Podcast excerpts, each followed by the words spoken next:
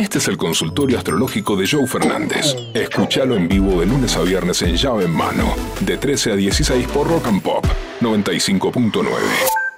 Estamos arrancando 15 y 17 con 20 segundos el consultorio astrológico de llave en mano. A ver las bombas que tienen para preguntar.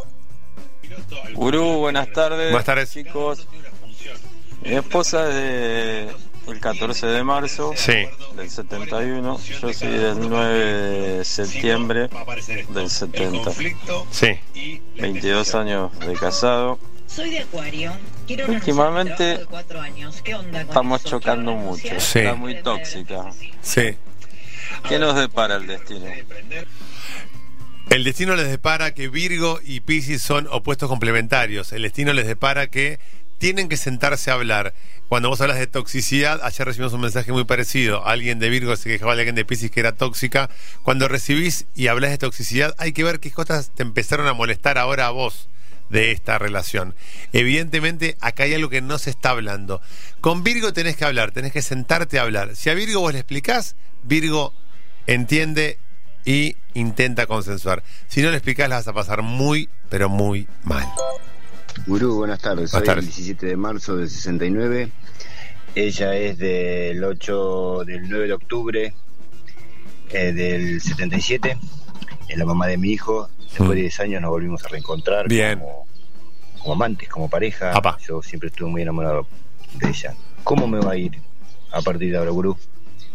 La verdad que es una segunda vuelta interesante porque Piscis y Libra apuestan siempre y creen en el amor.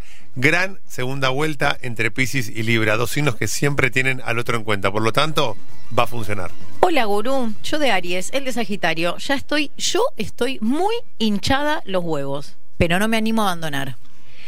Es que Aries, Sagitario y Leo, los tres signos de fuego, les cuesta mucho abandonar.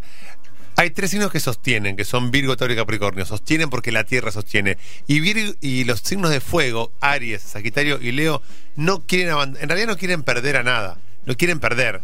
Entonces, lo que tenés que entender, tanto vos como muchas personas, que a veces pierde, o sea, el que pierde una persona, pero a veces, como decía Joaquín Sabina, gana el que pierde una mujer. También puedes verlo como que a veces gana el que pierde un hombre. Obvio. Entonces, no siempre sostener el vínculo porque sí. A veces dejar ir es abrazarte a lo nuevo. En el campeonato mundial de dejados versus los que dejan, ¿qué signo es más dejador y qué signo es más dejado? El signo que deja es el signo impulsivo. Aries, Sagitario y Leo van a dejar siempre. Siempre te dejan. Y el que va a ser más dejado, Más dejado. la Tierra, Virgo, Tauro y Capricornio. La porque puta son dos signos que le. No, Vos sos un dejado. ¡Wow! ¡Wow! Vos sos un dejado. Virgo, Tauro, Capricornio. Perdón. Se fue. Hola Vero, Hola. quería saber qué pasa con mi pareja. Yo A soy ver. de Tauro, él es de Sagitario y estamos en busca de un bebé. Bueno, vos sos de Tauro, el de Sagitario. Mirá, en la que pregunta es mujer. Sí, Tauro, el 2024 es tu año y el 2023 está entrando Júpiter en, Tauro en este mismo instante. Por lo tanto, terminás de escuchar el mensaje, patitas al hombro y a darle a la matraca. Porque a partir de ahora hasta fin de año, con Júpiter en Tauro vas a quedar embarazada. Este mensaje va para todas las taurinas, para todas las capricornianas y para todas las virginianas. ¿eh? Tauro en Júpiter en Tauro hace que ustedes tengan la posibilidad de estar ahora fértiles, porque Júpiter es el comodín del zodíaco. Júpiter trae y reproduce y multiplica. Por lo tanto, si querés buscar familia, Tauro, Capricornio, Virgo es ahora. Si no querés buscar familia, a cuidarse. Gurú, ¿cómo va? Tengo a mi novia que es Sí. de cáncer Sí. y yo de acuario. Quiero saber qué nos depara para el resto del año. Saludos para todos. Es la pareja más eh, de mayor distancia emocional que vamos a encontrar. Porque Acuario es desapego, es libertad, es eh, no, abrazarse al futuro, es como vivir el presente. Y cáncer es melancolía, nostalgia, amor, empatía. Por lo tanto, tenemos que trazar una línea imaginaria que logre unir el desapego de Acuario con las ganas de compartir todo el día de cáncer. No vamos a lograr ni una cosa ni la otra. Genera algo una charla linda, porque Acuario va a ser. Acuario no es que no ama, ama de forma desapegada. Y Cáncer a veces se, se convierte un poco en tóxico de tan apega, apego que tiene. Por lo tanto, hay que hablar para que no sea ni a 180 sin cinturón de seguridad, ni a 40 eh, por la sombra. Hola bombas, esta es mi consulta para el gurú. Sí. Ella Escorpio en su máximo oponente y yo Acuario en su máximo oponente también. Eh, tenemos más idas que vueltas y pero seguimos juntos, no sé cómo. Y nada, la cama es hermoso. ¿Qué nos depara para el futuro? Bueno, Gracias tiene por todo. un abrazo grande. Tiene que ver un poquito con lo que veníamos hablando. Acuario y Escorpio es muy similar a Acuario y Cáncer. Escorpio es intensidad, potencia, toxicidad. Escorpio es eh, ir al fondo. Escorpio es vida, muerte, blanco, negro, todo, nada. Escorpio era Maradona.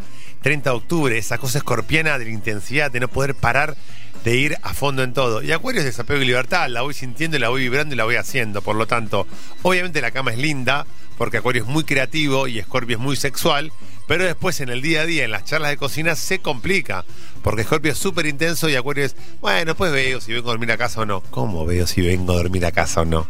Se genera algo distinto, algo diferente, y vos tenés que entender eso. Es una linda relación, no la pierdas. El aire de Acuario oxigena el agua y la potencia escorpiana. Hola, ¿qué tal? Mi señora mandó mensaje la semana pasada. Sí. Yo de Tauro, ella cáncer, y abrimos la pareja. Me estoy volviendo loco. ¿Cómo sigue esto? Mi mujer, no se dice señora, boludo.